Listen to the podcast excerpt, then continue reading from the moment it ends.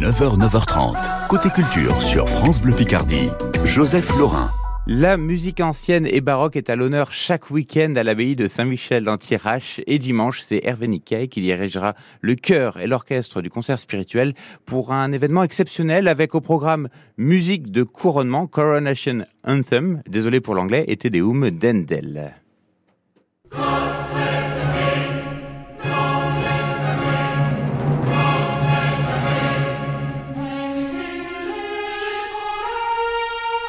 Et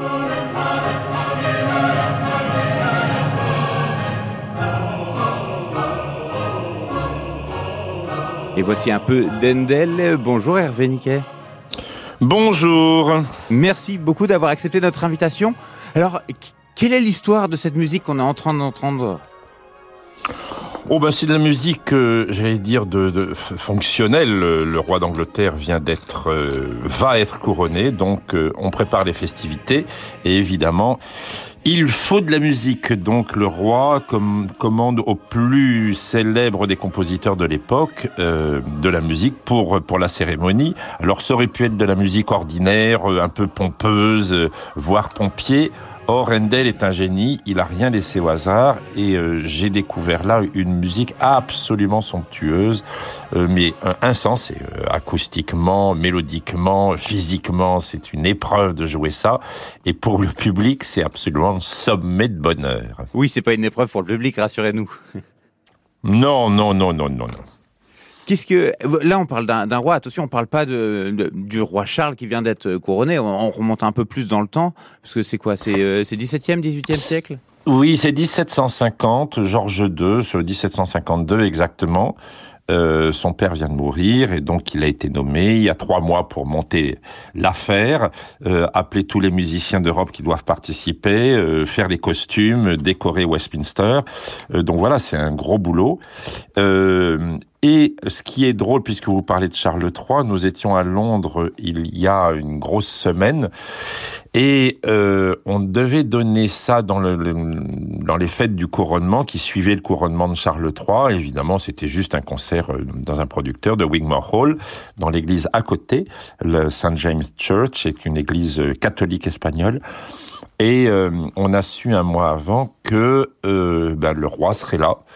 Et donc, euh, on a dû, euh, le roi est entré, enfin, c'était un grand protocole. Et, j'ai dû expliquer aux musiciens, alors, euh, chez nous, on a tout, on a évidemment des républicains, quasiment des anarchistes, des véganes, des anti-gluten, enfin bref, tout, on a tout.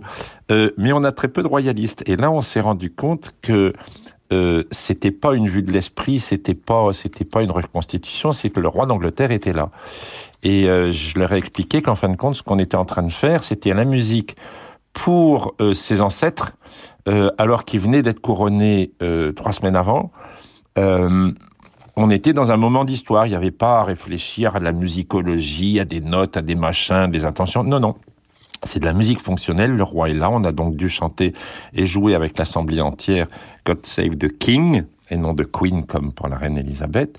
Et puis, ben, je suis désolé, mais on a eu tous le frisson euh, d'être à, moi j'étais à 1m50 du roi qui a été absolument, enfin c'est un amateur de musique baroque, euh, française de surcroît, il m'a parlé de Scylla Glaucus, il m'a parlé de Rameau, euh, puisqu'on a parlé euh, pendant et après. Donc c'est un homme absolument euh, affable et courtois, il parle très bien français, je lui ai présenté les musiciens, on a beaucoup rigolé.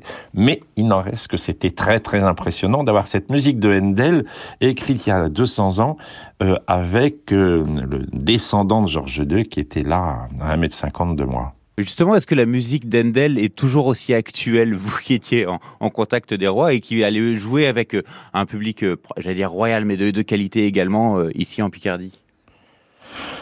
Ah mais oui, oui, oui, c'est de la musique très très efficace. Euh, c'est euh, euh, c'est comme un, bon rock parce que j'entendais l'émission avant. Euh, c'est comme un bon groupe qui touche immédiatement le public. Pour moi, c'est de la musique contemporaine parce que euh, d'abord à Saint-Michel-en-Thiérache, le lieu est extraordinaire.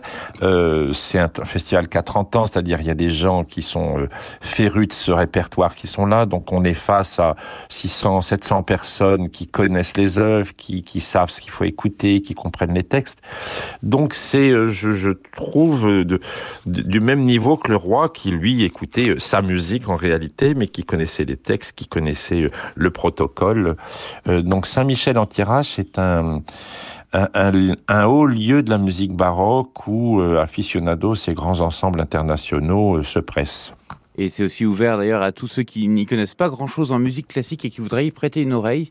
C'est une, je trouve, Handel, c'est une bonne manière de rentrer dans, dans, le sujet, dans la musique baroque, parce que vous l'avez dit, c'est assez, c'est assez accessible et ça prend tout de suite, tout de suite au trip. Merci beaucoup Hervé Niquet d'avoir accepté notre invitation ce matin. Merci, à bientôt. À très bientôt et bon séjour euh, parmi nous en Picardie. Il est 9h13 euh, sur France Bleu Picardie. Des idées découvertes continuent sur France Bleu avec un album jeunesse drôle et surprenant qui s'appelle même pas mal. C'est à lire aux 3-6 ans qui se font toujours mal. Justement, le livre de Sarah Gavioli arrive dans le label bleu France Bleu Picardie dans 5 minutes. Côté culture continue sur FranceBleu.fr.